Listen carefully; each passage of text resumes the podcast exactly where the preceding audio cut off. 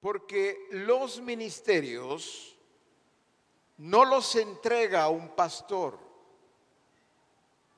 Los ministerios no son cargos que da un pastor en una congregación. Los ministerios, Misión Cristiana del Calvario, todos debemos entenderlo, todos, no solo los ministerios, toda la iglesia debe conocer este principio y este orden del Señor. Dice, y él mismo, hablando de Cristo, y él mismo, esa palabra, constituyó. Cuando habla de constituir, tiene que ver con constitución, tiene que ver con legalidad. Entonces, y él mismo constituyó. ¿Qué es lo que Dios va a respetar?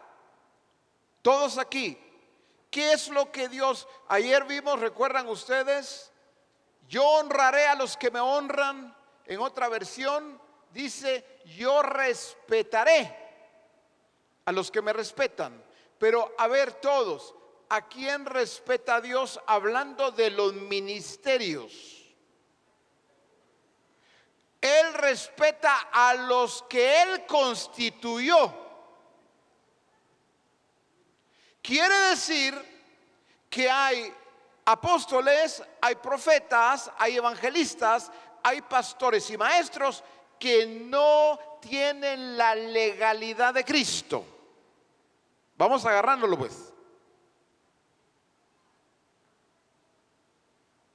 Voy a ponerme como ejemplo, a ver, si yo vengo y a nivel de congregación,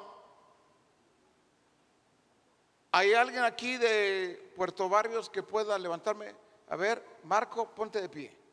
Si yo como pastor de Marco, en un servicio, en un culto lindo, glorioso, pero yo vengo y digo, tú eres un apóstol de Jesucristo, pero porque me ganó la emoción porque está tan lindo lo que está pasando y yo le doy una palabra de ministerio, o le digo profeta, o le digo evangelista, o pastor, o maestro, pero óigame bien por favor.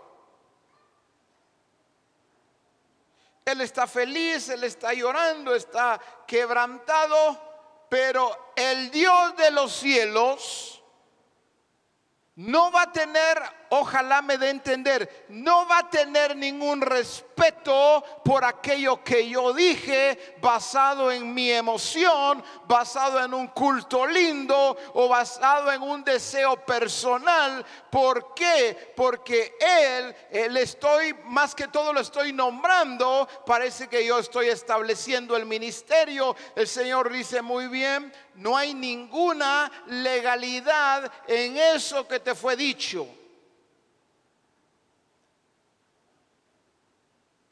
Alguien le gustó, le agradó.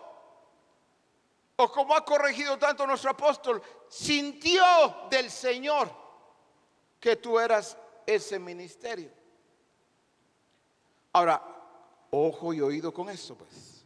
Si el Señor usa a ministerios, usa a varones y mujeres, por supuesto, para dar a conocer también los ministerios. Pero aquí es donde hay que tener mucho cuidado, porque los ministerios deben ser constituidos por Cristo. Gracias por tu ayuda, Marco. Puedes sentarte. Entonces, allí debemos de revisar cómo estamos. No porque yo soy eh, eh, el pastor eh, de, la, congregación o el pastor de distrito, yo soy, entonces yo puedo decir por mí mismo quién es un apóstol, un profeta, un evangelista, un pastor un maestro. Entonces, si entendemos y estoy ahí detenido, ¿por qué? Porque puede pasar en cualquier organización, en cualquier misión, en cualquier parte del mundo. pero no en Misión Cristiana del Calvario. Misión Cristiana del Calvario respeta a Dios, respeta sus principios, respeta su ordenamiento. Entonces, todos los que somos aquí ministerios debemos entender nuestra constitución, constituido por Cristo. Ahí hay una legalidad. Los demonios tiemblan, pero cuando es un ministerio constituido por Cristo.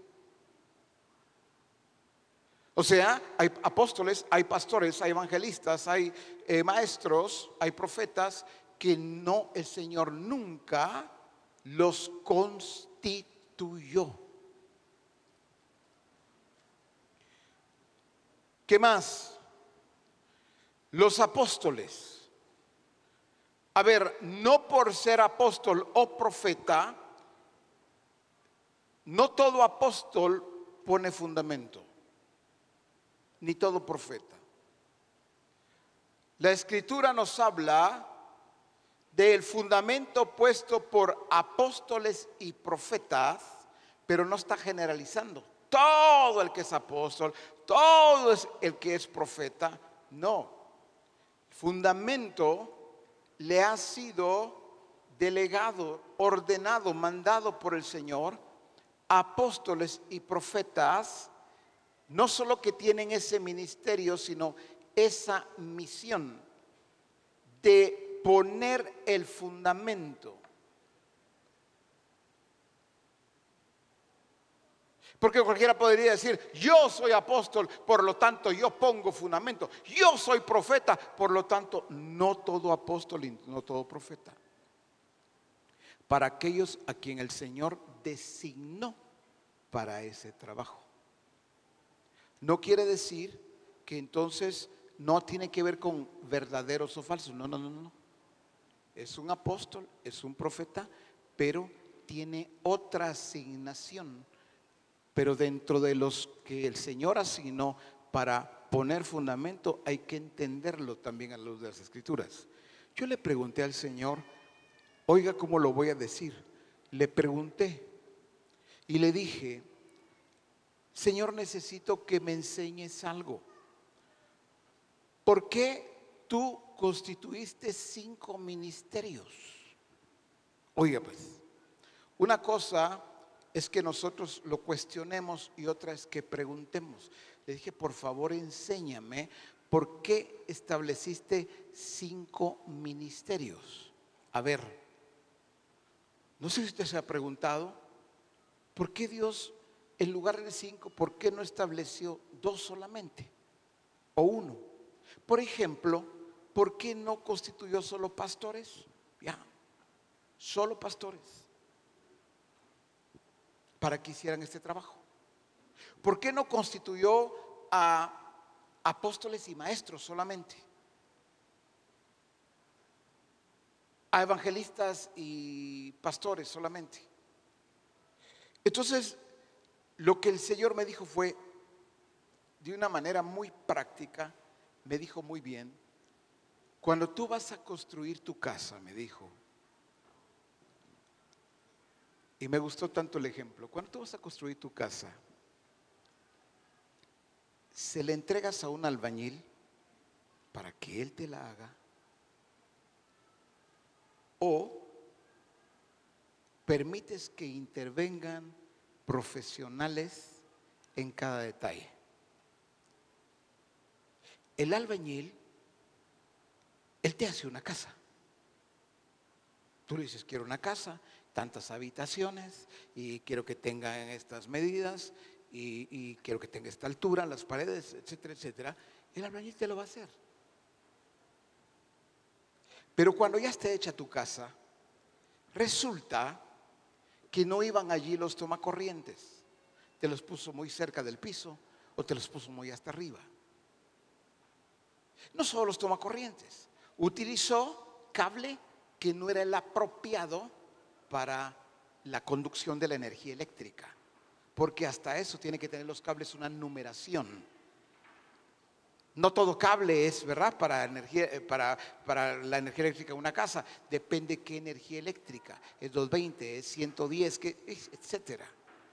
Entonces me dijo el Señor, por eso están los ingenieros eléctricos. También están los arquitectos.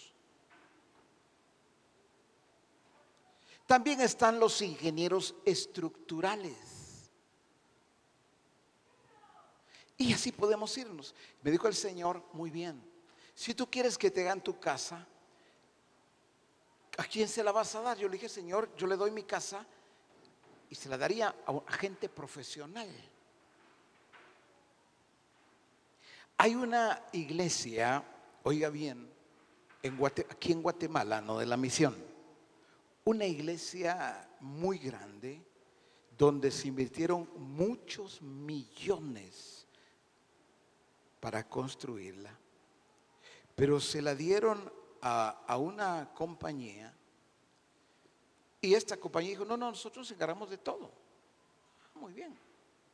Entonces vino el pastor y dijo, bueno, para no estar buscando gente de diferente, está bien que ellos lo trabajen.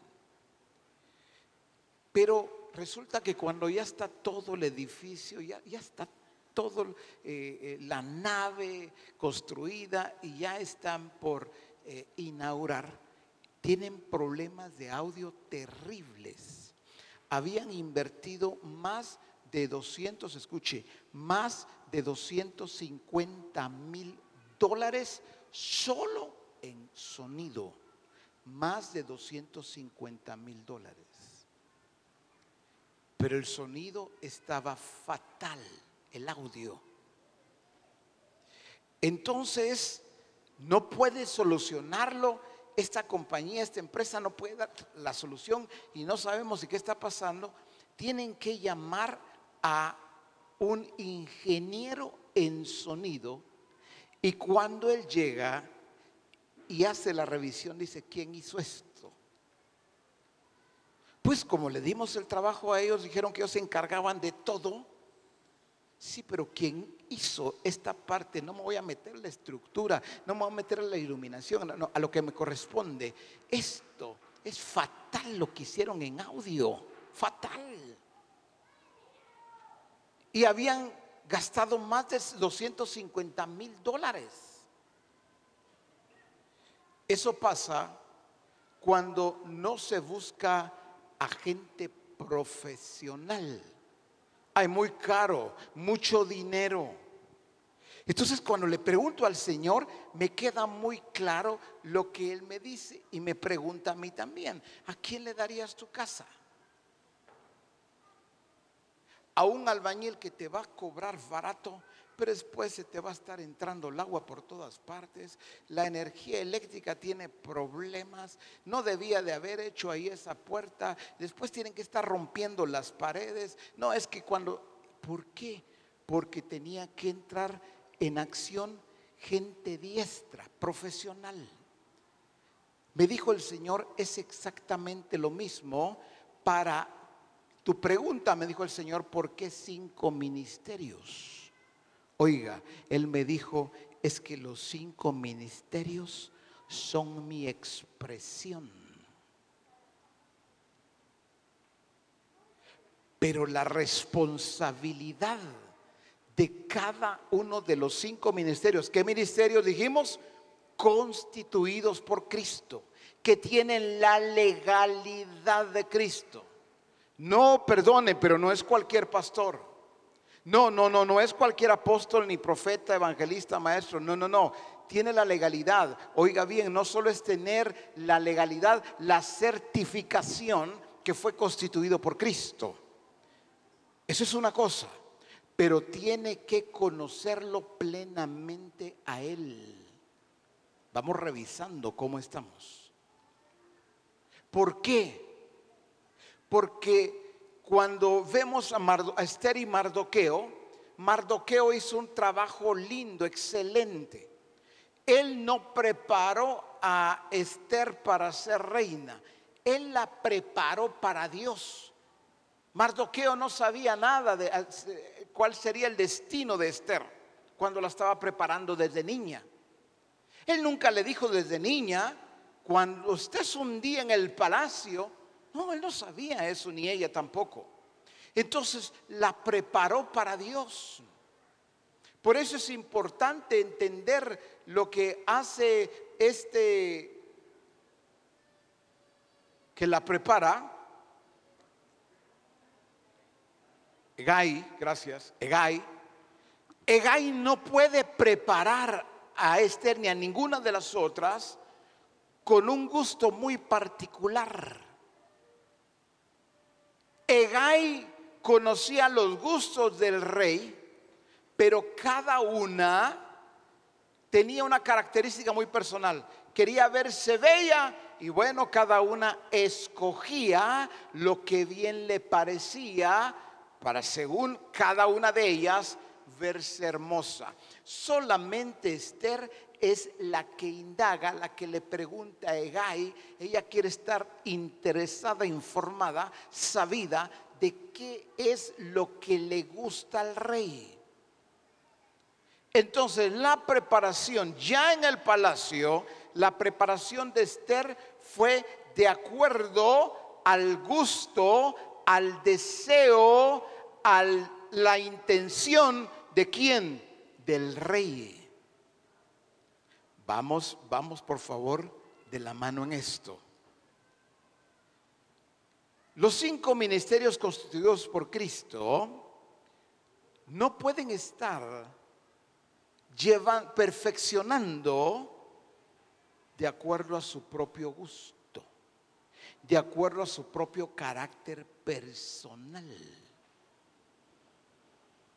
Pero para poder perfeccionar a, Juan, a Marta, a María, a Jorge, a Carlos en la congregación, para poder perfeccionarlos, necesito conocer los gustos, los deseos, las intenciones, la voluntad de el Dios y el Señor que constituyó los cinco ministerios. Ustedes me los perfeccionan Ah, muy bien, a la orden del Señor yo te lo perfecciono. Claro que sí.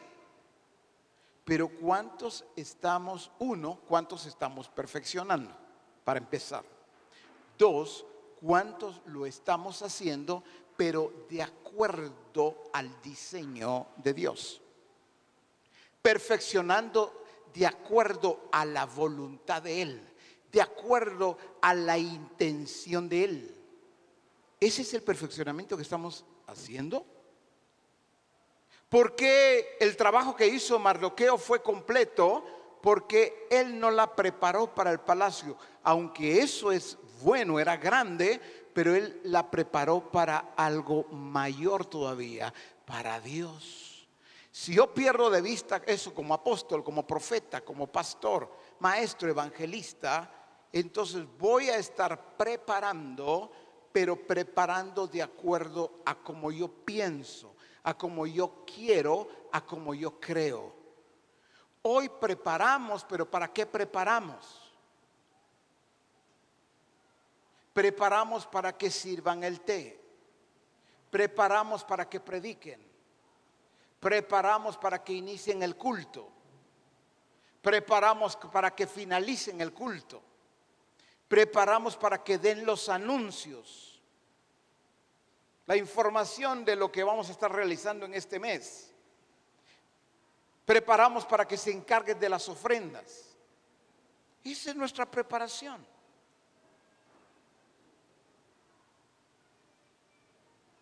Entonces, y decimos que estamos perfeccionando.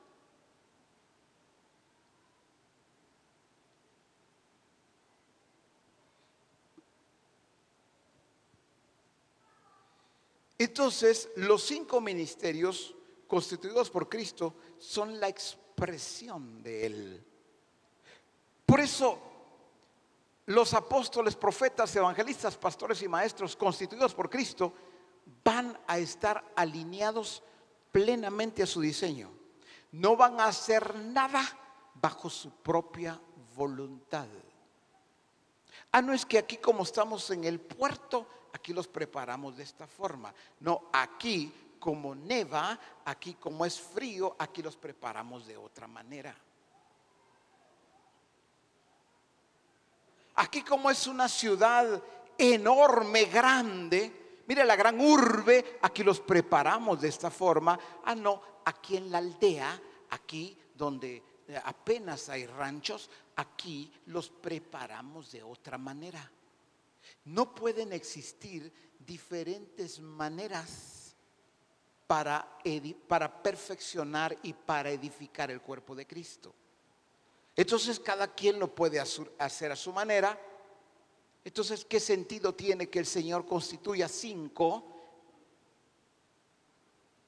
Si cada quien no necesitaba constituir a nadie. No lo estoy contrariando, estoy enseñando. No necesitaba establecer apóstoles, profetas, evangelistas, pastores y maestros. hubiera dicho, bueno, por favor, encárguense ustedes. Como ustedes quieran, como ustedes piensen, así prepárenme, equípenme y está bien todo. No hay problema. No, yo veo que esta responsabilidad Mardoqueo la hizo bien. Qué satisfacción ha de haber tenido Mardoqueo cuando se percata de la manera en que Esther se comporta, en la manera en que ella habla, la manera en que ella decide, la manera como ella guarda en su corazón lo que tiene que guardar. Como, como, qué satisfacción la de Mardoqueo cuando ve el calibre de mujer de Dios que está evidenciando por la mañana, por la tarde, por la noche o al mediodía que Dios está con ella. Porque él iba a verla. Él iba constantemente a ver cómo estaba Esther y cómo la trataban. Veo que el cuidado que hace Mardoqueo es un trabajo muy completo.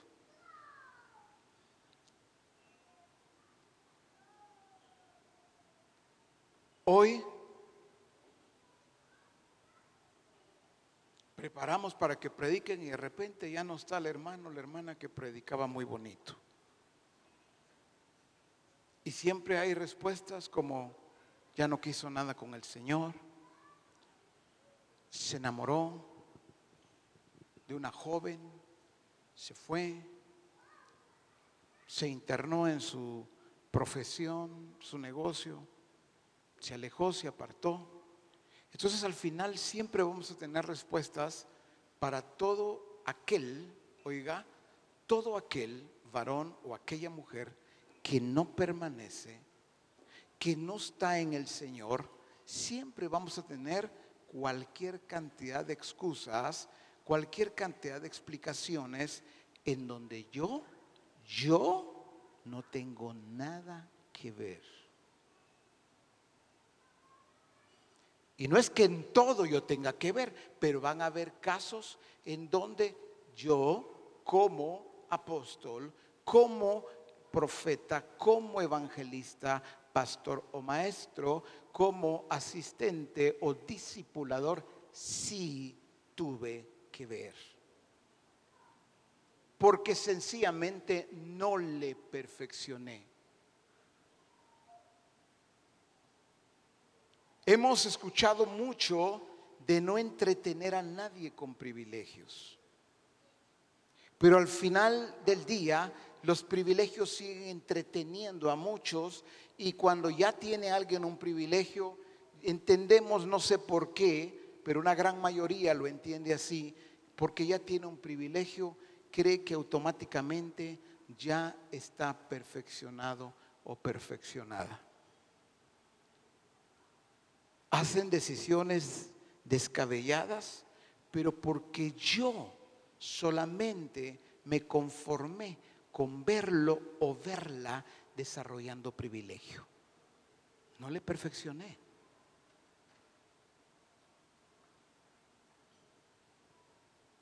Como discipulador, con que me responda en el grupo, con que llegue cada día a la reunión, llegue puntual, ahí va bien. De repente digo, es que no entiendo, ¿qué pasó? De la noche a la mañana no llegó, se apartó, se fue, se alejó del Señor. ¿Por qué? Porque como discipulador, asistente pastoral, etcétera, etcétera, solo me conformé con estarle viendo que llegara a cada reunión, que llegara puntual, y, y ese es típico, hasta en los ministerios. ¿Cómo está la hermana Juanita? Bien, ahí sigue, mire, sirviendo. Porque la hermana Juanita, no sé si así se llame alguien, pero eh, tolérenme porque voy a usar nombres y no lo digo por nadie en particular. A ver, porque la hermana Juanita ahí está siempre desde que comencé o, desde que llegué a esa congregación. Yo considero que la hermana Juanita, mire, eh, es que es un pilar. ¿De verdad? Sí. Esa hermana Juanita, mire, tiene años. Pero como ya tiene años, muchas veces la hermana Juanita no tiene nada, nada, oiga lo que le digo, nada, nada, y le voy a agregar otro, nada de perfeccionamiento. Qué Esther, qué elegante, ¿verdad? Qué linda. Yo no sé si Esther era eh, de tez blanca, rubia, o era morenaza como le gustan al apóstol Salva.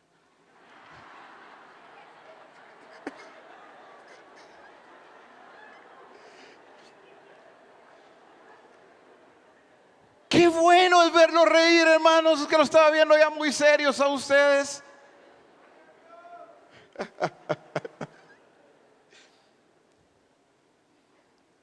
Lo amo y lo sabe bien.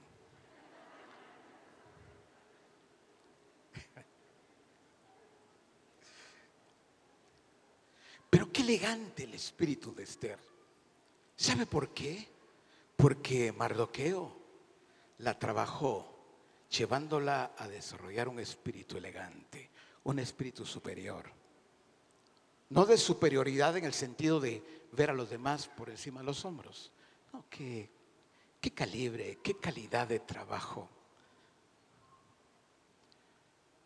Pero hoy cuando tenemos gente que sirve en la congregación, la verdad, a ver, hablemos con la verdad. En una buena parte, en una buena mayoría, ya no le perfeccionamos. Si la hermana, el hermano está sirviendo también, automáticamente me acomodo pensando que la hermana está bien, ahí está sirviendo. Cuando ella, una cosa es el don de servicio y otra es su perfeccionamiento otra es que esté edificando en el cuerpo de Cristo. Si la hermana Juanita hace ricos tamales,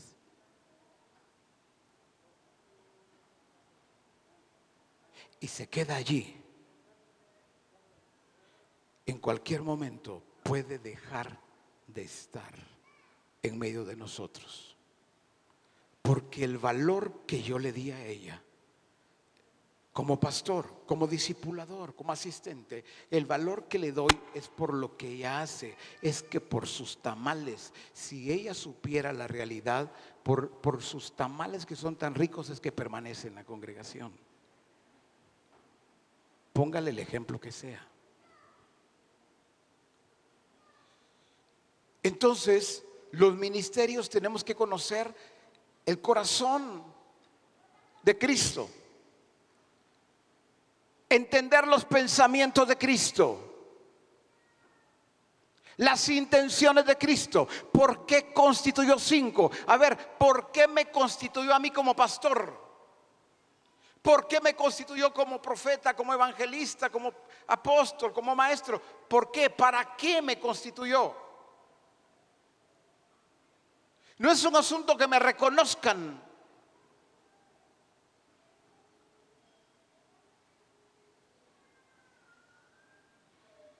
No estoy hablando de aquellos que en una congregación, porque una hermanita allí profetizó un par de veces, ya le comienzan a llamar profeta. No estoy hablando de eso. Estoy hablando de ministerios constituidos por Cristo. Aunque profetice diez veces y aunque profetice bien, tengo que tener el discernimiento. Tiene un don de profecía. Una cosa es el don de profecía y otra el ministerio profético. Porque a todo el que da una profecía le quiero llamar profeta. A eso se le llama desorden. No tiene otro nombre. Es como aquel que predica, mire qué bonito cómo predica de bien, es pastor. Es una sierva del Señor en el sentido de ministerio porque predica bien. No, por favor. Por eso los cinco ministerios constituidos por Cristo necesitamos ser maduros, maduros, para no hacer a como nosotros creemos, a como pensamos o a como nosotros deseamos. A ver, quisiera saber, hay un pastor aquí, un ministerio pues, que tenga un negocio y que en ese negocio tenga por lo menos un empleado o más de un empleado, levánteme la mano. Levánteme la mano y quiero verlo. Hay un ministerio, tú, ven.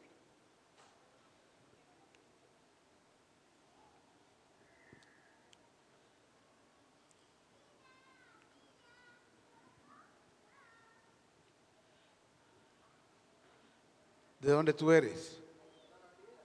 La ladriera, ven. Tienes un negocio y tienes un empleado o más de un empleado. Dos empleados. Oiga bien, mi hermano viene de la ladriera. ¿Cómo te llamas? Abdi. Abdi. ¿Cómo te sentirías, Abdi? ¿De, qué, ¿Cuál es tu negocio? ¿De qué es? Es una aceitera. Una aceitera. Una aceitera. ¿Cómo te sentirías tú si yo llamo ahora, entre tantos, y llamo a un hermano cualquiera, y entonces, vení, Johnny. Johnny, fui. Me va a decir él, ven para acá. ¿Cómo te sentirías, Abdi? ¿Qué experimentarías si yo digo muy bien, Johnny? Necesito que eh, entres a trabajar a la aceitera. ¿Cómo, ¿Cómo, se llama tu aceitera? ¿Tiene nombre no? A y. Muy bien, necesito allá en la ladriera que vayas a trabajar a la aceitera A. Muy bien, Abdi, a partir de la siguiente semana él va a trabajar en tu aceitera.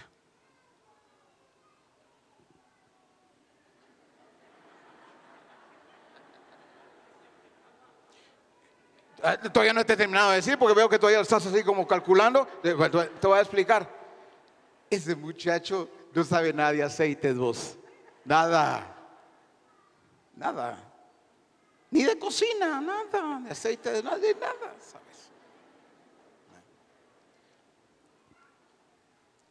Pero, ¿sabes una cosa? No te pregunto a ti, ya es un hecho.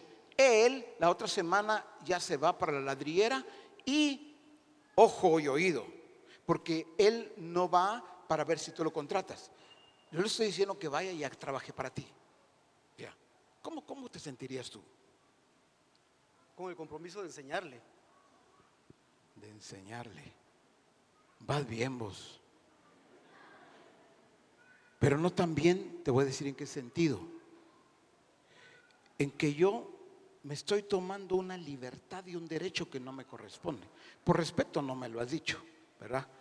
Tú, te vas por la vía, le voy a enseñar pues, este muchacho que eh, le gusta hacer fotos, y aquí no viene para hacer fotos, tomar fotos de los aceites, pero él, tiene que conocer de aceites, tendrías que tener la paciencia y no sé qué más para poder enseñarle a él.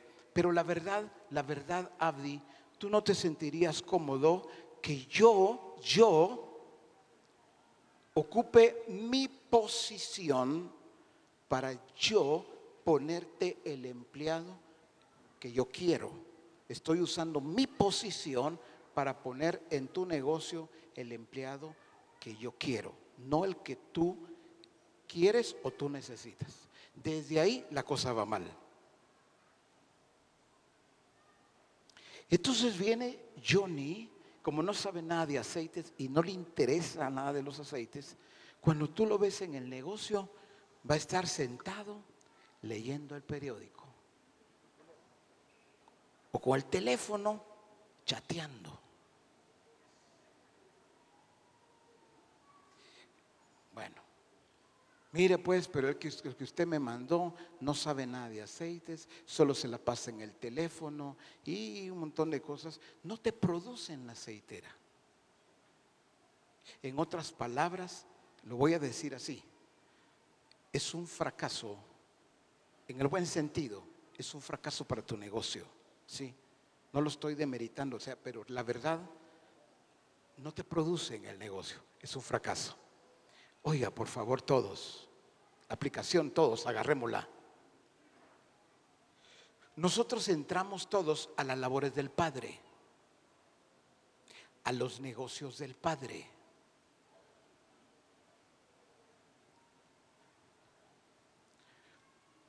¿Por qué? Oiga, ¿por qué nos atrevemos a mandar pastores a que pastoreen con la ayuda de Dios? Le pregunto apóstol, le pregunto profeta, evangelista, pastor y maestro.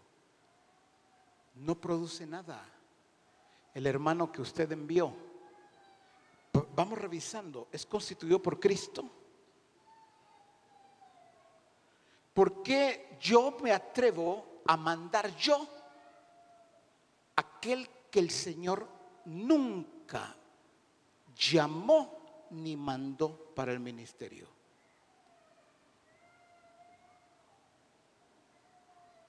¿Por qué me atrevo?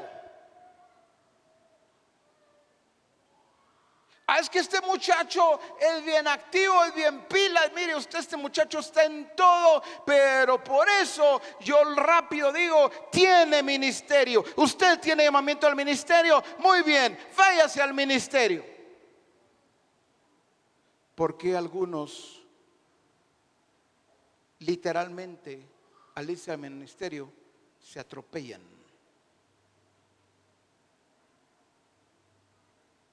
¿Por qué en el ministerio no producen nada? ¿Por qué ya un año, dos años, tres años, cinco años, ocho años, diez años y la verdad, en serio, pues, en serio, no está produciendo como debe producir en el reino de Dios? Le voy a explicar rápido, le voy a dar razones rápidas. Una, porque el Señor nunca lo llamó. Lo llamó el pastor.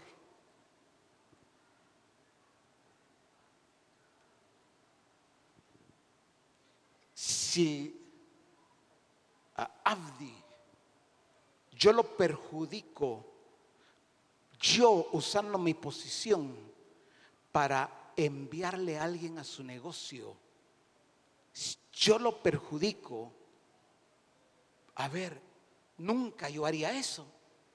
Y cualquiera no lo aceptaría, pero es, ¿cómo así? Que yo lo agarre, que entra a trabajar la otra semana. ¿Cómo así si a mí ni siquiera me preguntó? Ah, ¿por qué hay algunos que han fracasado? A esta fase de decir, ah, es que no quiso nada. Espérese, le estoy dando razones. Una, llamar a quien Dios no llamó. Sí, hay llamado, claro, todos tenemos el llamado para edificar el cuerpo de Cristo, por supuesto. Ahorita estoy hablando de llamamiento ministerial por un momento. Solo vemos a alguien activo, activa, inteligente y mejor si tiene estudio grados académicos. No, usted, usted. ¿Y sabe usted? Va a fracasar. se va a quemar, no va a ser un buen trabajo. Va a pasar un año, dos, tres años, cinco años y cada vez que usted lo ve va a estarse quejando, lamentando. A mí me dejaron solo, a mí, me mandaron, a mí yo ni siquiera me imaginaba, caí puro paracaidista y, y aquí donde me y aquí donde me mandaron la gente no quiere nada.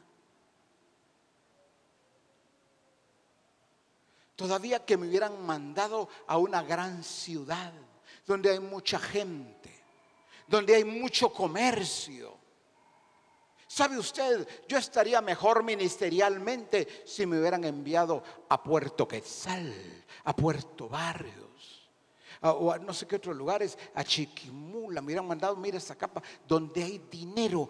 Ay, estuviera yo, olvídese. ¿Cómo así? Si en la conchinchina no has hecho nada. constituidos por Cristo, pues. No porque al pastor se le antojó.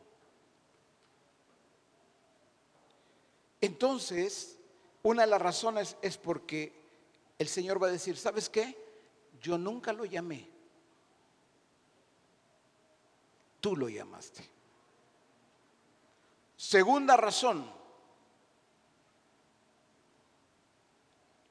Sí fue sí tiene llamamiento, sí fue llamado por el Señor al ministerio, pero yo no le equipé, yo no le adiestré, yo no lo perfeccioné. El primero, no tiene llamamiento al ministerio. Segundo, sí tiene, pero yo no hice mi trabajo. Hay que Dios le ayude Solo compre los manuales y los libros en la misión y ahí se va. Al ahí se va. Escuche reforma, usted él, hermano. ¿Sí? No hay ningún perfeccionamiento tampoco. Y le voy a dar la tercera razón por la que algunos fracasan, algunos La tercera, pueden haber cinco, ocho o diez, solo déjeme darle tres. La tercera es porque sí tenía llamamiento al ministerio, sí le perfeccioné, sí le equipé, sí lo entrené bien, pero ya él es un negligente, es un desobediente, es un resistente que hace las cosas a su manera, se toma el tiempo, cuando quiere lo hace, cuando... Entonces el asunto aquí está. Porque a que no entienda que todo es su responsabilidad también como ministerio. Pero mi responsabilidad sí tengo que hacerla bien. En esta última, aquí es su responsabilidad.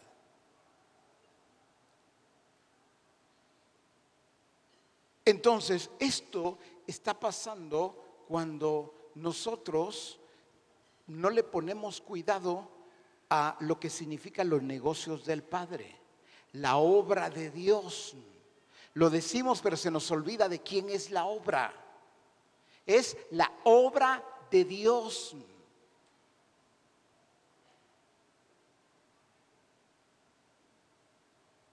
Y dice la escritura que la obra de cada uno, oiga, de cada uno, esto ya no es solamente con ministerios, discipuladores, todos. La obra de cada uno va a ser probada. No es por el elemento agua, no es por vientos. Hay solo un elemento destinado para probar lo que es y lo que no es. Es el elemento fuego. Dice que la obra de cada uno va a ser probada por fuego. Otra vez, no llovina, no lluvia, no agua, no vientos, fuego. Y esta obra, dependiendo de los materiales que yo usé, va a permanecer o va a ser una pérdida total. Si pregunto todos en los materiales, oro, plata, perlas preciosas, madera, heno, hojarasca, yo sé que todos me van a decir que están usando oro, que están usando plata y que están usando perlas preciosas. La pregunta es, cuando vino el fuego, porque no es que al final saber cuándo un día va a ser probado eso. No, eso es permanente, es continuo. Porque hay algunos que ya han sufrido pérdidas totales. Porque está escrito. La obra de cada uno, fuere cual fuere, va a ser probada por fuego. Y entonces, si usó madera, heno, hojarasca, el fuego, ¿qué pasa con la madera, el heno y la hojarasca? Excelente para el fuego ese material, para quemarlo una pérdida total. Pero entonces yo ahí no veo mi responsabilidad. Él no quiso, se echó a perder y no sé cuántas cosas más podemos decir. Van a haber casos en los que así es. Resistente. ¿Qué más? Negligente. ¿Qué más? Descuidado. Perezoso acomodado, irresponsable. Pero yo tengo que asegurarme que lo preparo, lo capacito, lo perfecciono con materiales, oro, plata y piedras preciosas, para que cuando sea probada esta obra por fuego, permanezca y no haya pérdida. Las pérdidas en los negocios del Padre no deben existir. Entonces, ¿por qué se dan? Bueno, en su diseño no se dan. Lo que pasa es que interviene el corazón, los sentimientos, los pensamientos, los criterios, la voluntad humana. Y es aquí donde ponemos, debemos de poner mucha atención entonces. ¿Qué es? Porque si los cinco ministerios somos la expresión de Cristo. Por eso cinco. Como aquella casa cuando le pregunté al Señor, sí, me dijo, el arquitecto puede diseñar una casa muy linda, pero el arquitecto que no quiere abarcarlo todo y que entiende su función particular, el arquitecto te dice, allí ya no me meto. En esto tiene que intervenir el ingeniero estructural. En esto te dice el mismo arquitecto, necesitamos al ingeniero eléctrico. Todo lo que aportan los profesionales para que esa casa quede al 100 cuánto más nosotros que tenemos que edificar el cuerpo de Cristo, tenemos que edificarle el edificio de Dios para Dios, no puede tener, oiga, ni un solo error, cero error, cero faltante, cero. Tiene que tener exactitud. Todo tiene que tener el peso de él. La excelencia, pero todo lo que viene de Él. Entonces, los cinco ministerios sí estamos llevando a que sea la iglesia gloriosa y tenga esa expresión de gloria también. ¿Por qué? Porque fuimos constituidos por Cristo, no eh, lanzados por ahí por alguien que se le ocurrió, que se aprovechó solo de su posición para mandar. Fíjese que yo encuentro en las escrituras y no lo voy a llevar ahí, solo déjeme leer. Jesús dijo, yo no le conocía, pero el que me envió, eh, está hablando Juan el Bautista, a bautizar con agua, que él me dijo sobre quien veas descender el Espíritu. Juan el Bautista le fueron dadas instrucciones, indicaciones. El Señor le dijo, ¿sabes qué? Aquel que veas predicar bonito, ese va a ser mi hijo. El que veas en medio de todos más activo, ese es.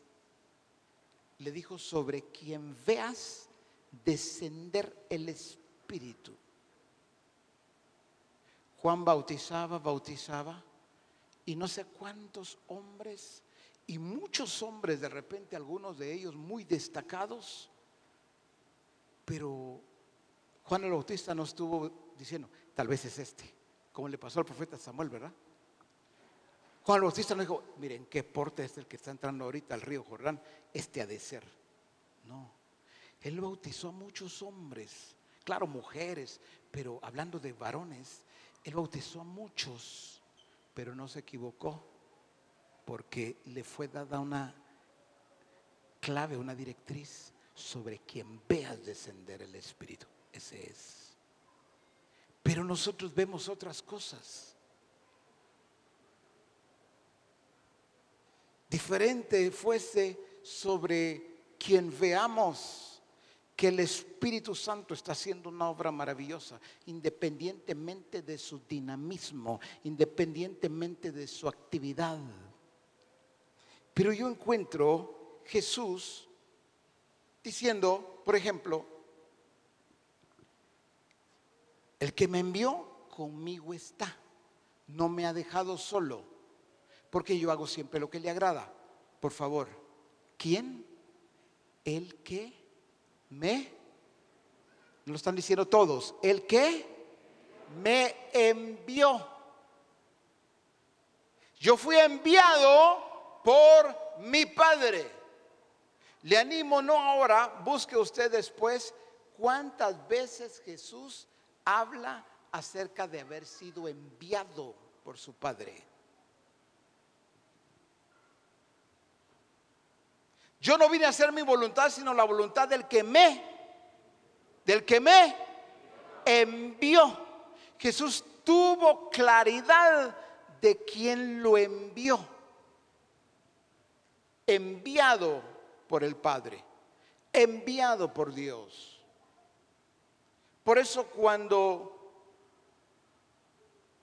los resultados no se están dando, hay que poner cuidado y atención.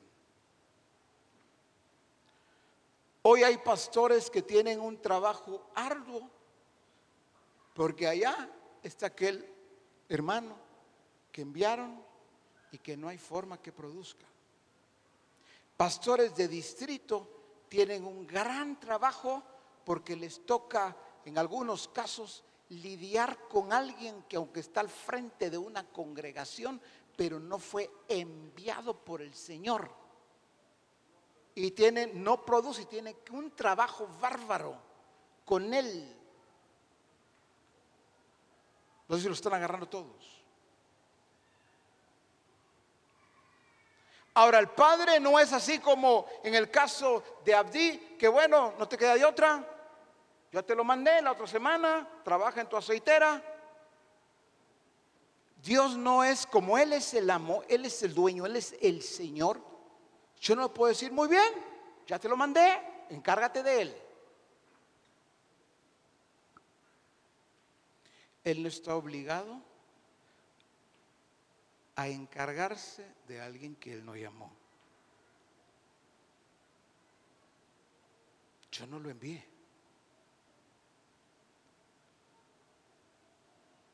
Señor, ahí te encargo que aún hasta de mis errores te hagas cargo. Si no fuiste tú, pues bueno, Señor, ya está, ya está ahí. Entonces, si Abdi no lo aceptaría, en el buen sentido, no lo aceptaría. No toleraría que le ponga a alguien que no produce. Ah, qué bonito, pues ahí está, mira qué haces. Y págale, págale.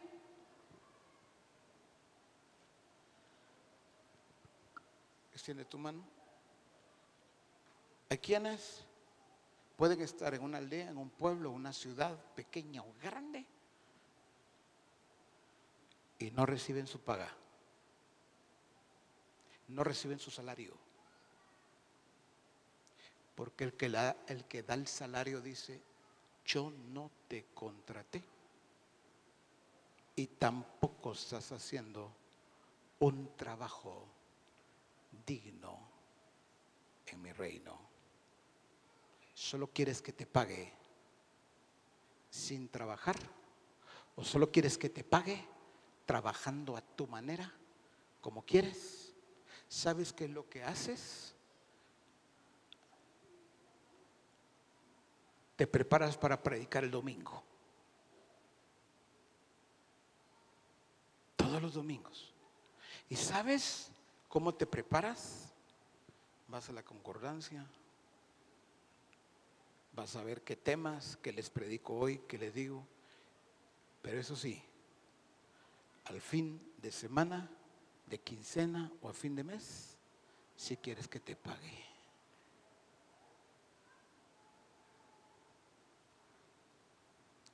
Y siempre dices, está duro, está difícil.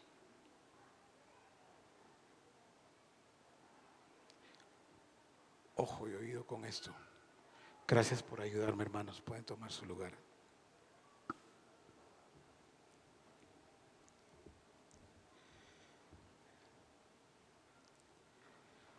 Dice en Proverbios, y espero que los hermanos de multimedia me ayuden al poner este texto, porque por alguna razón al trasladarlo, al cambiarlo de dispositivo, me quito este pasaje, solo sé que está en Proverbios, pero dice, me ayudan en las pantallas porque ya lo tienen.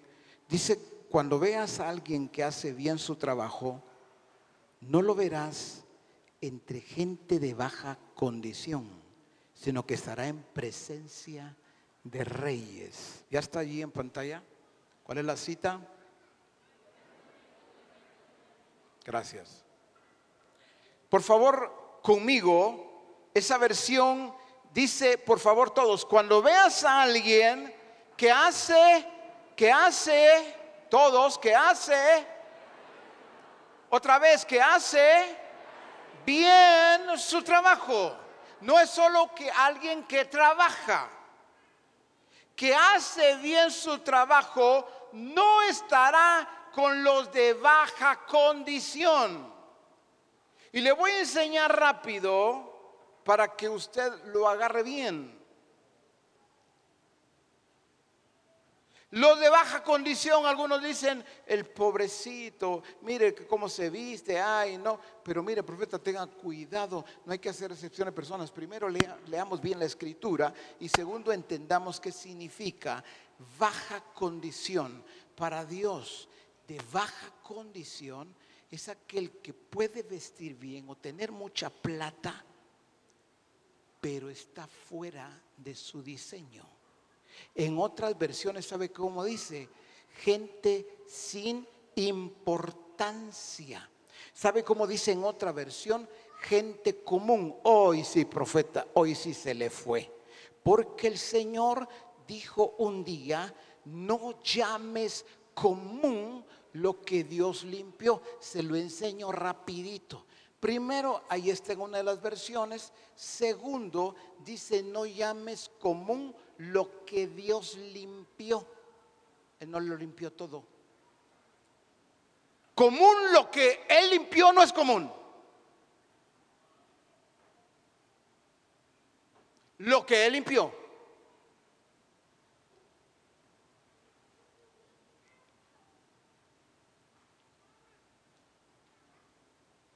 Para Pedro era común aquel hombre Cornelio y toda su familia. Para Dios no, ¿por qué? Porque ya lo había limpiado. Pero no significa que todos ya no eran comunes. Lo que Dios limpia no es común. Pero en una de las versiones dice que el que hace bien su trabajo no va a estar con la gente común. ¿Qué es la gente común entonces? Sin, gente sin importancia, dicen otras versiones. El Señor no tiene nada que ver con ellos. Ah, entonces, ¿a quién le dice esto el Señor? A que hace, al que hace bien su trabajo. El, apóstol Pablo tiene que corregir a, a Timoteo y le dice a Timoteo, haz obra de evangelista y luego le dice, cumple tu ministerio. En otras versiones dice, haz bien tu trabajo, hombre. Ah, no, no, no, no, no, yo estoy haciendo bien mi trabajo.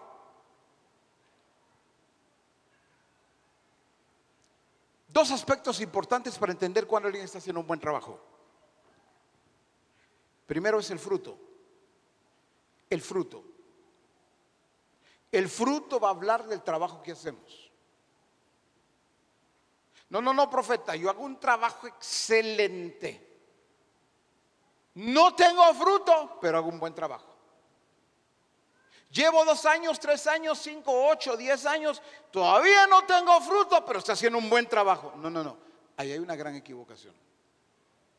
Lo que habla del trabajo que estoy haciendo, uno es el fruto. Dos, otra vez pueden haber cinco, ocho, oyeron, por eso le doy dos. La segunda es la paga. La paga, la recompensa, el salario. El Dios de los cielos, Él es experto en saber recompensar. Él es justo, no hay otro como Él en justicia para saber pagarle al que trabaja para Él. Entonces, cuando la paga no está bien, la recompensa, el salario no está bien, ese es un indicador.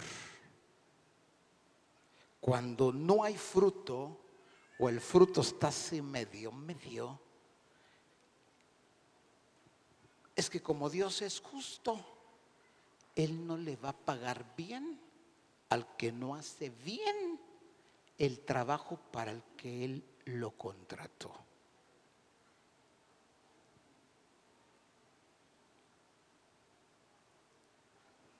Fruto y recompensa, fruto y salario. ¿Qué pasó con Esther cuando llegó? Solo llegó.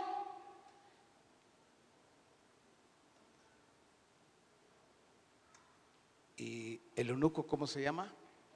Gracias. Solo llegó y Egay la empezó a tratar mejor que todas. Ni siquiera, ni siquiera había tenido tiempo con ella, conociéndola. Solo la ve y el trato de Egay para con Esther es inmediato, es diferente al de todas las demás mujeres. Si un eunuco, eunuco llamado Egay, sabe discernir, sabe identificar, sabe recompensar, sabe tratar, un eunuco ¿Cuánto más mi Padre que está en los cielos, cómo no va a recompensar a los suyos, aquellos, cuánto más que están haciendo un buen trabajo para Él?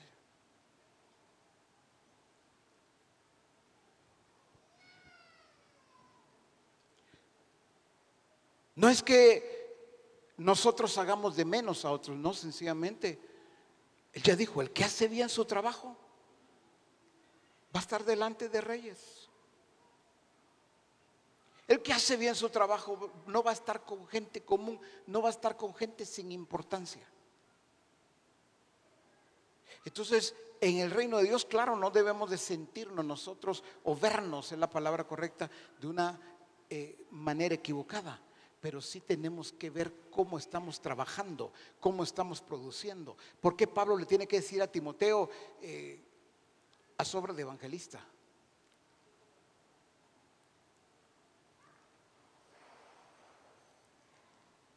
Cumple tu ministerio porque no lo estaba cumpliendo. Algunos ya en el ministerio ya comienzan a hacer las cosas de otra manera, a su ritmo, de acuerdo a su, a su criterio o a su carácter. Así. No, no, no, no, no, no, no, no, aquí no es así. Aquí no es así. Allá en Guatemala no, es diferente, no, aquí, aquí es distinto.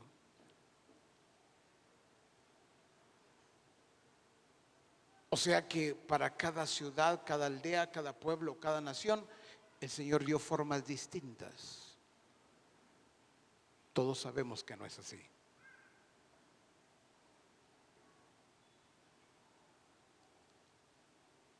Por favor, ayúdeme con, con los hermanos de alabanza ya.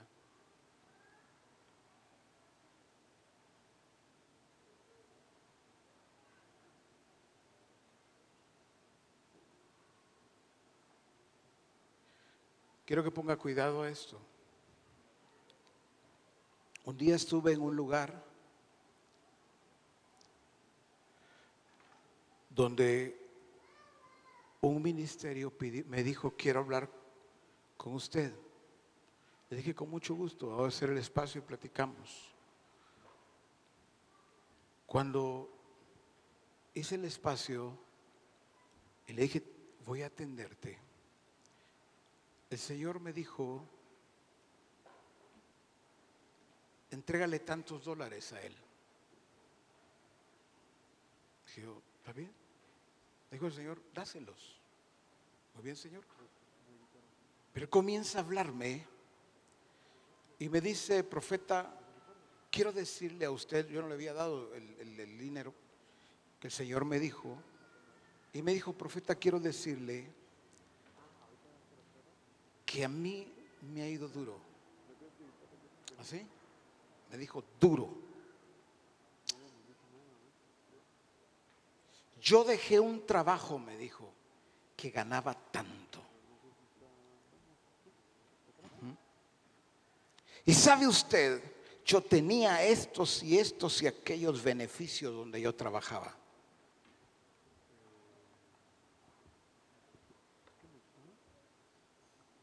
Pero ahora me dijo, donde estoy, me está yendo bien duro.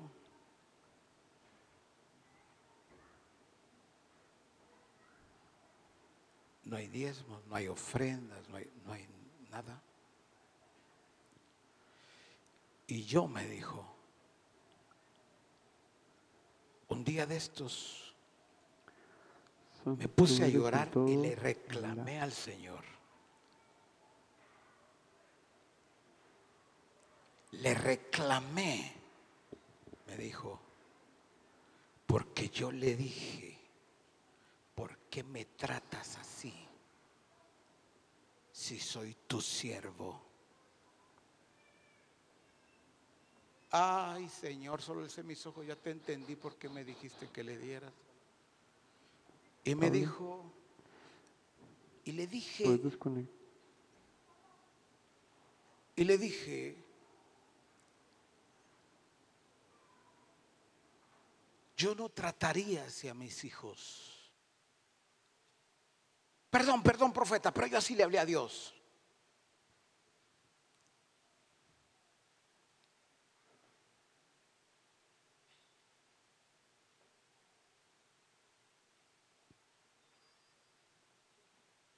Y empezó a llorar. Yo me dijo, he pasado días en que he aguantado hambre, no tengo que comer.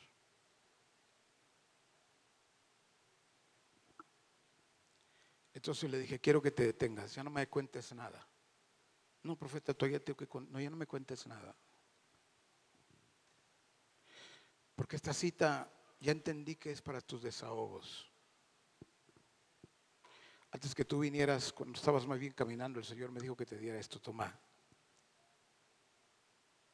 Te voy a recordar algo. Cuando es Dios el que llama, cuando es Él el que constituye, él sabe pagarle a los suyos. Pero Él no trata bien a los llorones. Él no trata bien a los quejistas. Él no trata bien a los irrespetuosos. Él nos trata bien a aquellos que le demandan a Él. Menos si Él no los llamó.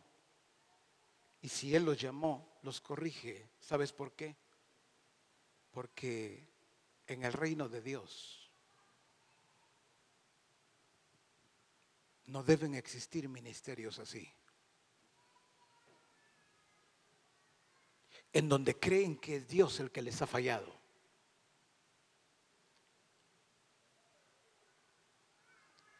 En donde creen que fueron enviados a un lugar equivocado. En donde fueran felices, dichosos, si fueran enviados a un lugar donde hay mucha gente y mucho dinero y mucho de todo.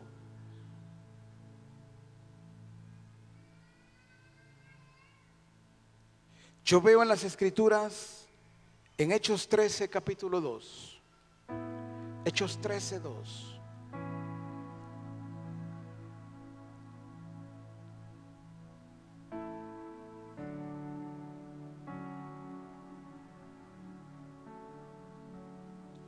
Dice, ministrando estos al Señor y ayunando.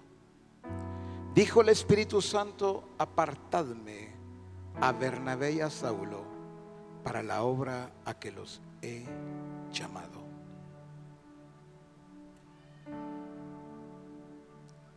Yo no sé si Pablo y Bernabé eran activos o no. Yo no sé si Pablo y Bernabé eran pilas.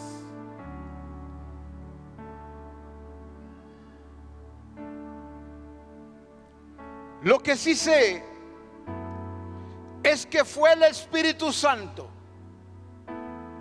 el que dio la orden a los profetas y maestros que estaban reunidos ministrando al Señor. Fue él directamente el que les dijo, apártenme a Saulo y a Bernabé, no para la obra que los voy a llamar, para la obra que los he llamado. Estos tienen llamamiento. Apártenmelos.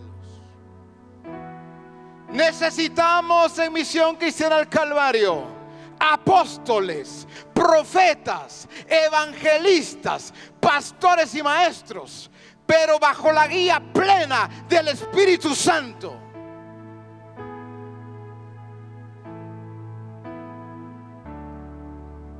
Que identifiquen bien quiénes son las columnas en el templo de Dios. Que sepan identificar él, ella, ellos. Fueron llamados. Todos pues tenemos llamamiento para, para edificar. Pero estos fueron llamados para ser columnas en este lugar. Estacas en este lugar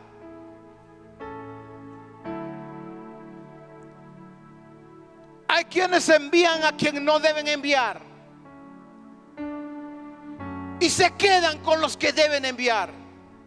Por falta de discernimiento, por falta de un desarrollo completo, por falta de madurez, por no conocer al Dios, al Señor, el que dijo, esa es mi obra. No he entendido que la escritura misma dice, rogad al Señor de la mies rogad al Señor de la mies, la mies es de Él, dice, rogad al Señor de la mies que envíe, que envíe Él obreros a su mies. No, yo soy el que tengo que mandarlos. A ver, ¿dónde están? Gente de alabanza aquí, tengo gente para mandar. Servidores, a ver quién es más. ¿Por qué me atrevo a enviar cuando dice rogad, rogad, rogad al Señor de la mies? El dueño de la mies este está diciendo, apóstol, profeta, evangelista, pastor y maestro, ¿cuándo me rogaste para que yo enviara, lo enviara a él o a ellos, a mi mies? ¿Cuándo? Nunca me rogaste, nunca me dijiste, nunca me pediste, pero tú dijiste, ella es, él es, ellos son y vayan a servirlo a él. Así es como aparecen los apóstoles, los profetas, los evangelistas, los pastores y los maestros no constituidos por Cristo. Que después solo reclaman paga, después solo reclaman, reclaman salario, solo reclaman recompensa. Y creen que Dios les ha fallado, creen que es Dios el que los llevó al fracaso.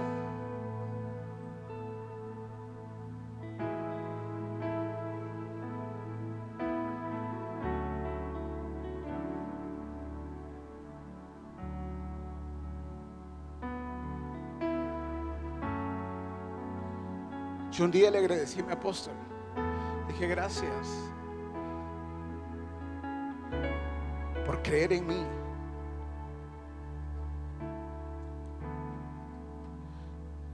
Cuando el Señor me envió a Puerto Barrios a través de Él, mi apóstol creyó en mí.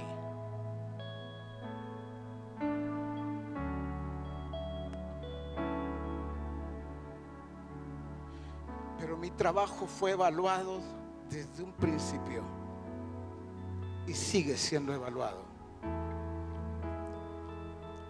Y ay de mí, ay de mí, si no hago bien mi trabajo, ay de mí. Y saben, no recuerdo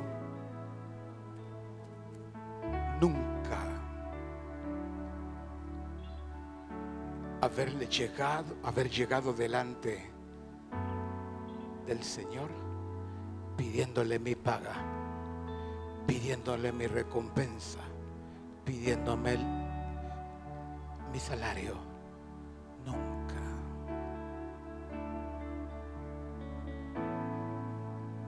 Sería desleal si hoy aquí delante de ustedes dijera que nunca me ha tratado bien, me ha tratado muy bien. Pero hay algunos todavía que tienen en su corazón y en su mente que esto es cuestión de suerte. Hay algunos que todavía creen que a alguien le va a ir bien porque, porque a él porque le dieron tal lugar, tal congregación. Por favor. Pablo donde quiera que iba producía, donde quiera. No había nada en Asia y dice, ya lo llené todo.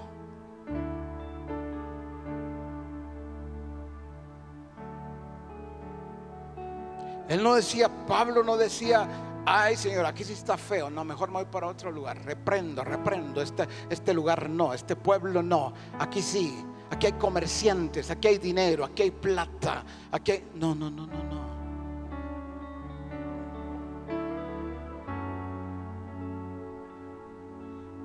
Gente identificada con su carácter. Gente que sabe trabajar para Dios.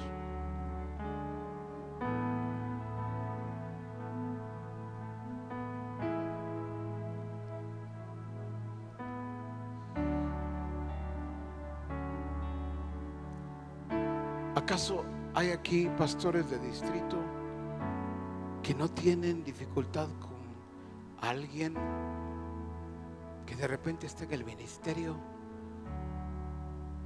Pero dice, no sé, no entiendo por qué no despega, por qué no produce, por qué no se levanta,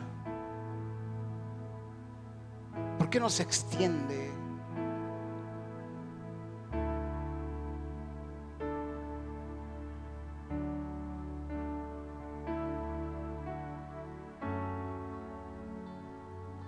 Jesús iba a los pueblos, a las aldeas y a las ciudades.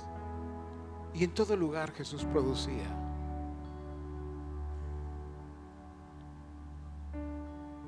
Se subía al monte, se subía a la barca, caminaba a la orilla del mar, en los sembrados de trigo, en las casas de los pecadores. Y Jesús sabía que estaba trabajando juntamente con su Padre en todo. Jesús nunca dijo, Padre, mira cómo están criticándonos, señalándonos, murmurando para que paguemos los impuestos. Padre, provéeme, provéeme. Soy tu hijo. Provéeme. Tu nombre está en juego. Ni tampoco le dijo Judas, llámame Judas. Mira, saca dinero de ahí, de la caja, distritos. Saca dinero de la caja y pagas a estos. Él demostró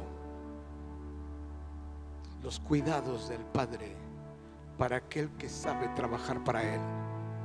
Pedro, agarra el anzuelo y vas a pescar. Solo uno vas a, solo vas a sacar un pescado nada más. Abre su boca y la moneda, paga lo mío y paga lo tuyo de una vez.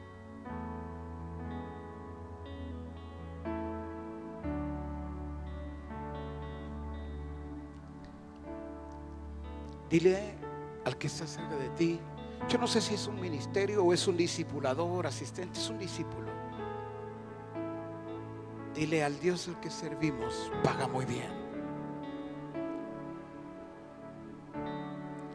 Paga muy bien. Paga muy bien.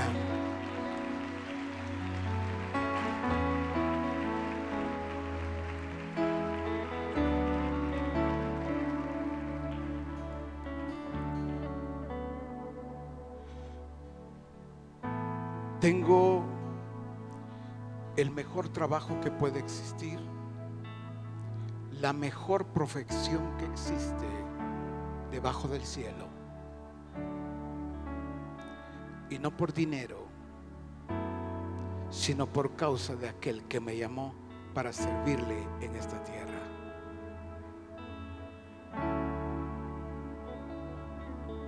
No sé si lo escuchó yo. Tengo el mejor trabajo. No uno de los mejores. No, no, no, no, no, no se equivoque. El mejor trabajo. Tengo el mejor amo. Tengo el mejor jefe. Tengo, al Señor de todo. Nunca, nunca, nunca, nunca he tenido que pedirle que me provea. Porque no tengo. Profeme, profeme, dame, profeme. No tengo, no tengo.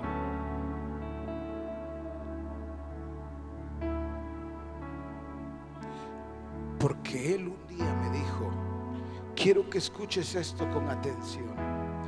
No hay quien, no hay quien. Oiga, no hay uno solo, no hay quien que haya dejado a padre, a madre, a hermanos, hermanas, hijos, hijas, casa, familia.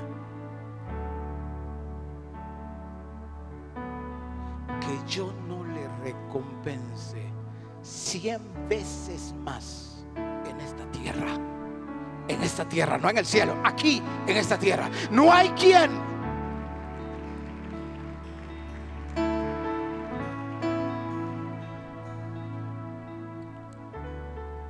Los hermanos de la iglesia de Puerto Barrios saben que no me voy a parar al púlpito para pedirles que diezmen. ¿Sabe por qué? Porque tienen que conocer a su Dios, a su Señor, a su amo y obedecerle a Él. Yo no tengo por qué pedirles a los hermanos o a los discípulos los amo y los respeto, pero no me contrataron ellos. Los amo mucho, pero no me contrataron. Sé quién me contrató, sé quién me llamó y Él se encarga de todo.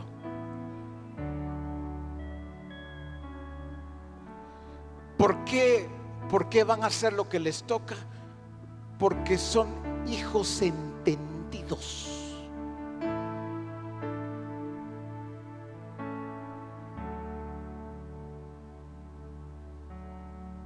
No tengo que quitarme el zapato y que me miren con calcetín roto. Pobrecito, ay, hay que diezmar, hay que... Seguramente porque, ay, qué ingrato soy, qué ingrata. No, no tengo que hacer eso, nada de eso. Y deben darle a Dios lo que corresponde. Esa es parte de su responsabilidad. Y deben hacerlo con amor, con generosidad, con entendimiento, porque tienen el mismo amo, el mismo dueño y Señor de todo. Pero cuando alguien se tiene que estar parando en el púlpito o invitando a otros para que les hablen, hábleles de dar, hábleles del diezmo, hábleles. No, ahí hay un error garrafal. No, así no se hace.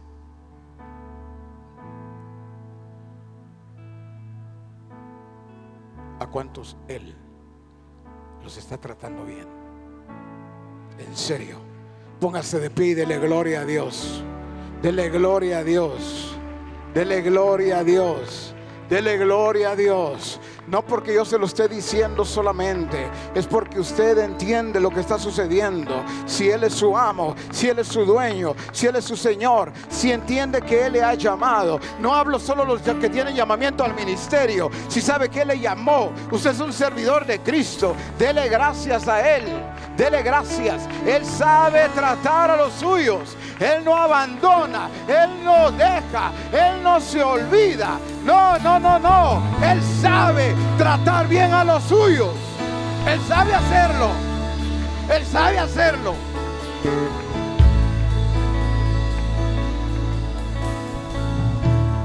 Todo hombre o mujer que está en este lugar y los que están viendo la transmisión del Congreso, si no te está yendo bien, no es problema de él.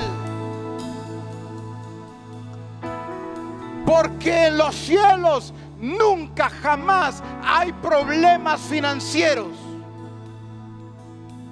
Jamás.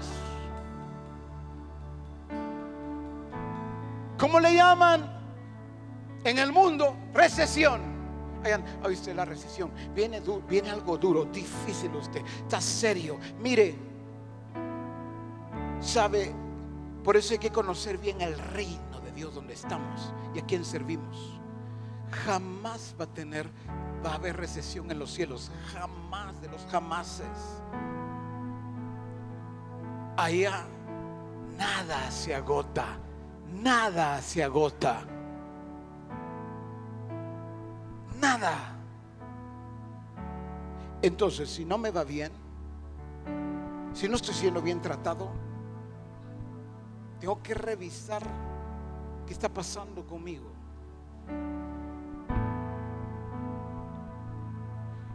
Pastor, no es problema del pastor de distrito, tienes que ver tú cuál es el problema que tú tienes. Es que el pastor de distrito ni me viene a ver.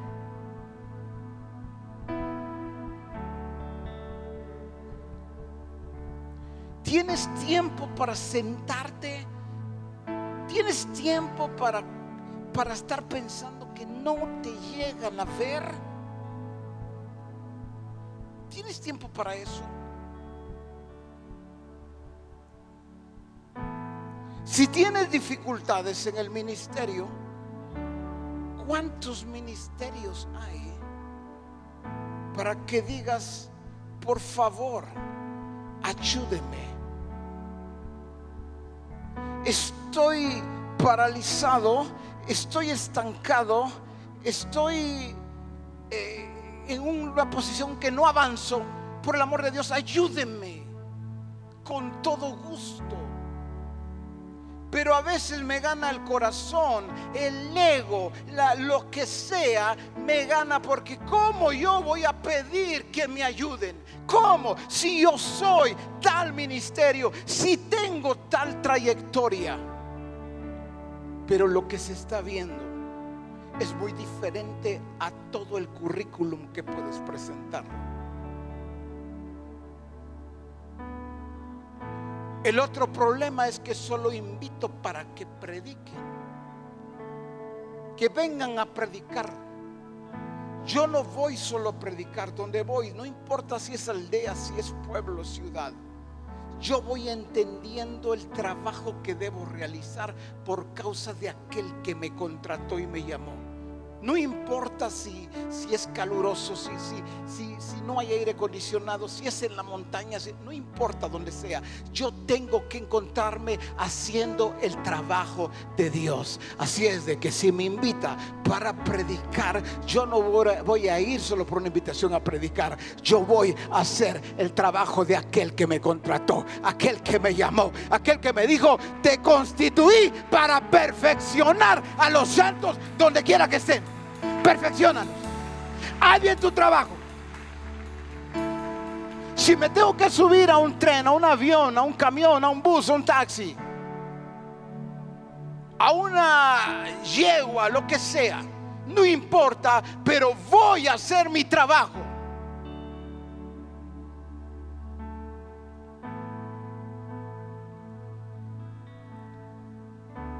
Solo una petición le haría no tiene ningún compromiso conmigo, pero nunca me diga que quiere que vaya a predicar.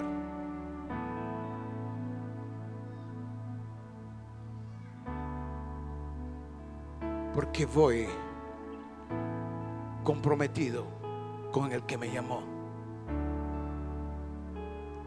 Voy a hacer mi trabajo. No se preocupe, voy a hacer mi trabajo tampoco voy a ir a hablar lo que se me da la gana. Voy a hacerlo bien. ¿Sabe por qué? Porque usted que me llamó, que me invitó, si así fuese el caso, lo respeto, los respeto, la respeto, pero es mayor el respeto por el que me contrató. Está bien direccionado, no se preocupe.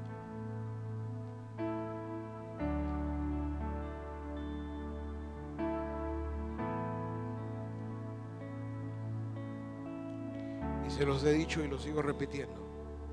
No me muevo esperando algo a cambio.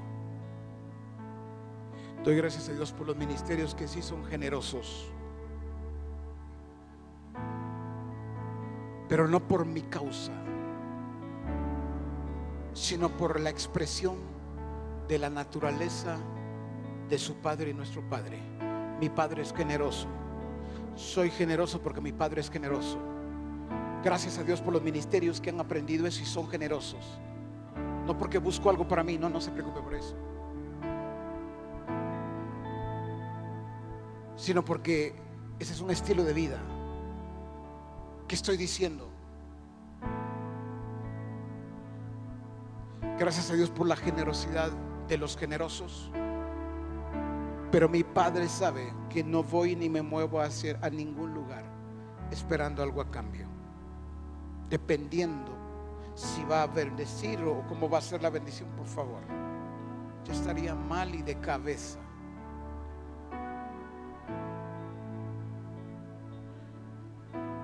Ministrar nuestros al Señor les dijo, apártenme a Saulo y a Bernabé para la, obra a la que los he llamado.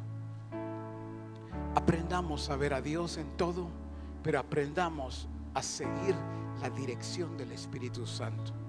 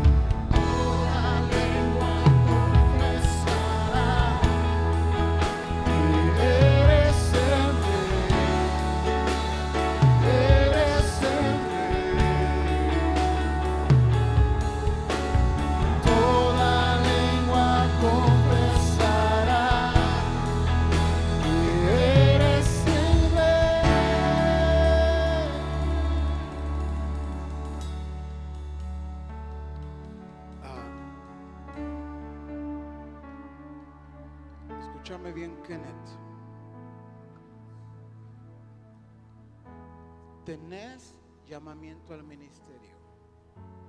No porque seas hijo de siervos. Pero hay de ti si te quedas solo en el piano. No te estoy diciendo que ya no toques piano. Te estoy diciendo, hay de ti si te quedas solo en el piano. Vení para acá. Mira bien ese piano desde este ángulo. Que si casi siempre estás del otro lado. Mira vos, es un buen piano, muy bonito, es un motif. Excelente piano. Suena muy bien. Pero tu llamamiento no es a un piano. Es al ministerio. Si tenés llamamiento al ministerio. Eso significa que hay una legalidad en tu llamado. Dale gracias a Dios por eso. Glorifícale a Dios. No porque eres hijo de siervos.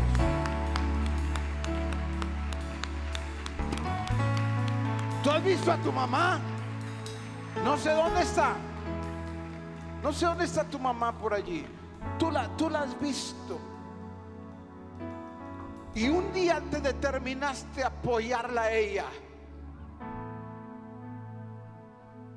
Y tú dijiste un día, no te voy a dejar sola. Yo voy a estar contigo. Y hasta el día de hoy, ella sabe que cuenta contigo. Pero el Dios que te llamó no te dice porque tu padre fue mi siervo, porque tu madre es mi sierva, tú también. A Él le ha placido llamarte y escogerte. Y hoy, como aquellos días, utilizó aquellos profetas y maestros en Antioquía para decirles, apártenme a Saulo y a Bernabé. Hoy dice, apártenme a Kenneth para la obra a la que lo he llamado. Por eso hay de ti si te quedas tocando el piano solamente. Como si eso fuera lo más grande. Es un llamamiento grande, mi hermano. Gracias a Dios por el piano. Pero no te quedes ahí. Ve por más. Tu llamado es más que eso. Pero me estás escuchando vos con la guitarra, me estás escuchando con el piano, me estás escuchando también con la guitarra, batería, bajo, me estás escuchando tú que estás con la cámara, ustedes que están con micrófonos o con trompetas. ¿Por qué hacemos del instrumento? ¿Por qué hacemos lo más grande cuando hay un llamamiento, aun cuando no sea un llamamiento al ministerio, solo con saber que me llamó para edificar el cuerpo de Cristo, eso es lo más grande. Entiéndelo, entiéndelo.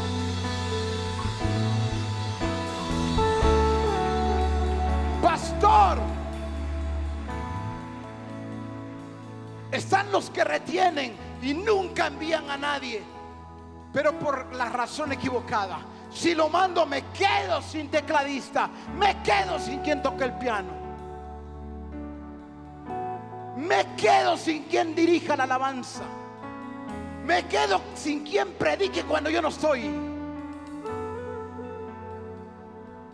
Si tiene llamamiento al ministerio, por el amor de Dios, madura, discierne y entiende si es una columna en el templo de Dios para quedarse allí.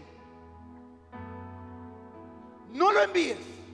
Si tiene llamamiento al ministerio, pero no es para enviarlo, ¿por qué lo vas a enviar? Pero si tiene llamamiento al ministerio, ¿por qué lo tienes ahí siempre por años? No hagas eso. No te puede ganar la emoción, el sentimiento, el corazón. No estoy promoviendo nada equivocado. Dije discierne.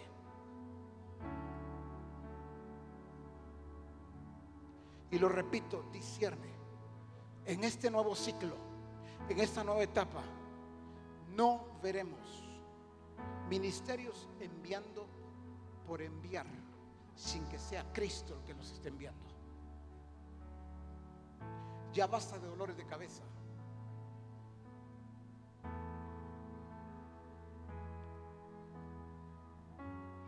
Antes de bajarme, tengo que decirle algo a México.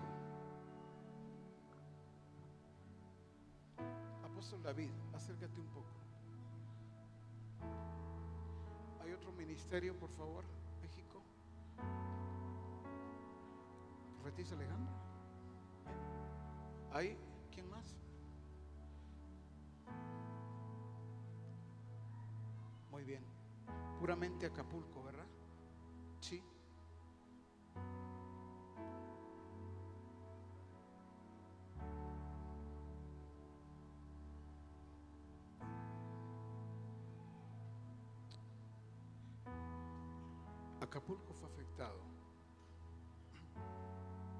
Voy a decir algo que no se ha oído, algo que no se ha dicho y difícilmente se podría decir, pero debo decirlo porque el Señor le estuve preguntando a él desde que sucedió lo que sucedió en Acapulco. Yo estaba no en Guatemala, estaba en otro país.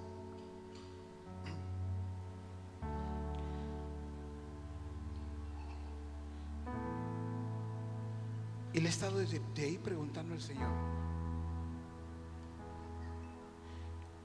Y esta mañana Él me habló claro y me dijo esto. Me llevó a la escritura, ahí en Amós, y me dijo, te voy a enseñar lo que pasó para que tú lo comprendas y para que los hagas entender.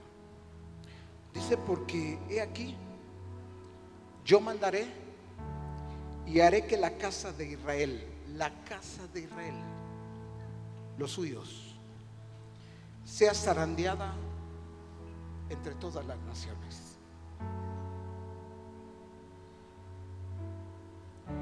Como se zarandea el grano en una criba. La criba es como un cernido, colador, sí. Pero dice, y no cae un granito en tierra. Y empecé a ver y dice, el verdadero grano no se va a caer. Y me dijo el Señor, diles esto. Soy yo quien da la orden, pero tienen que aprenderme a verme a mí. ¿Cómo así? ¿Cómo voy a ver a Dios en medio de un huracán en donde todo lo que está sucediendo, ¿cómo así? Y él me dijo esto. Mira, me dijo,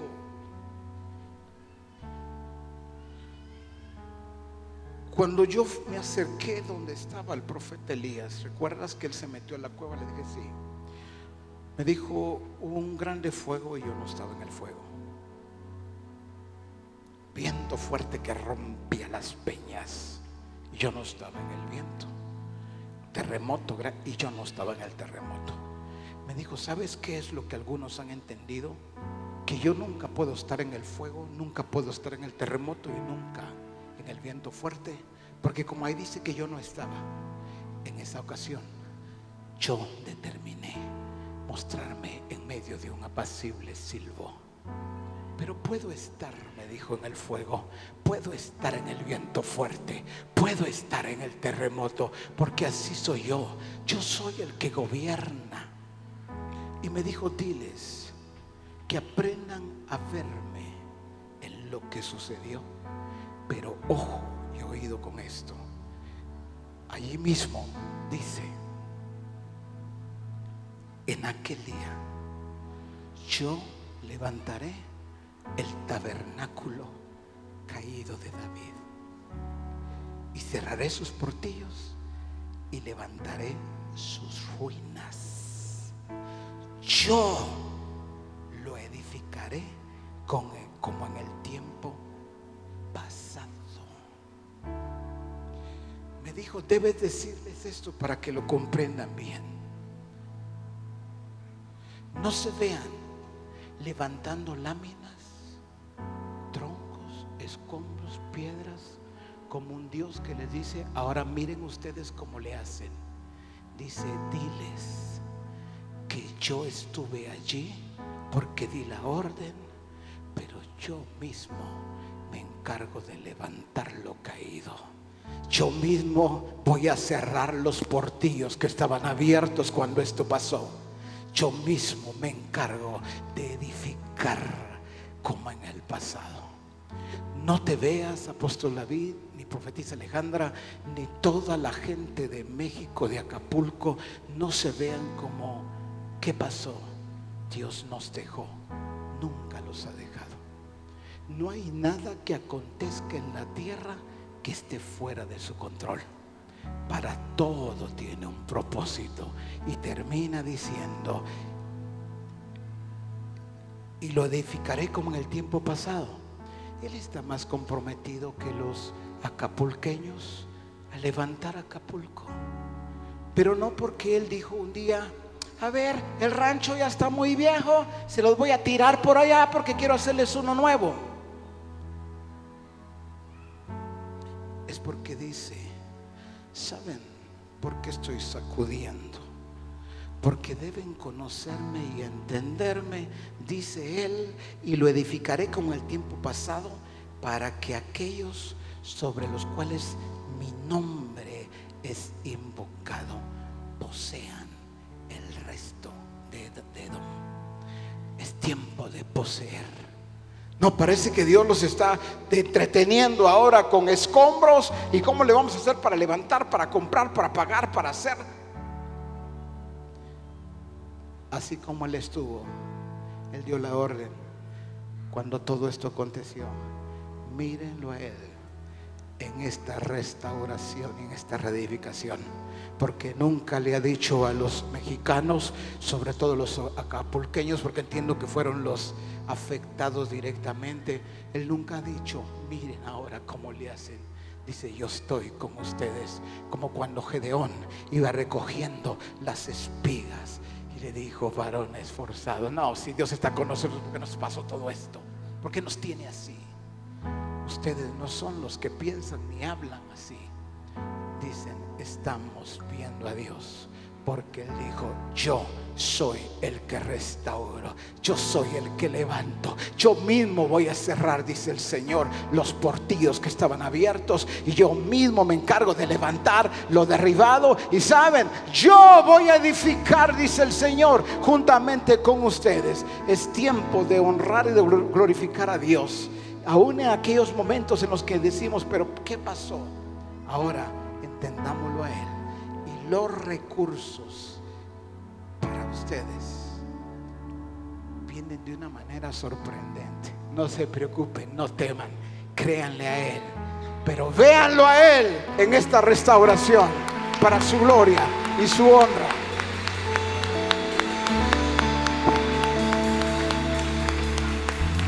Aleluya.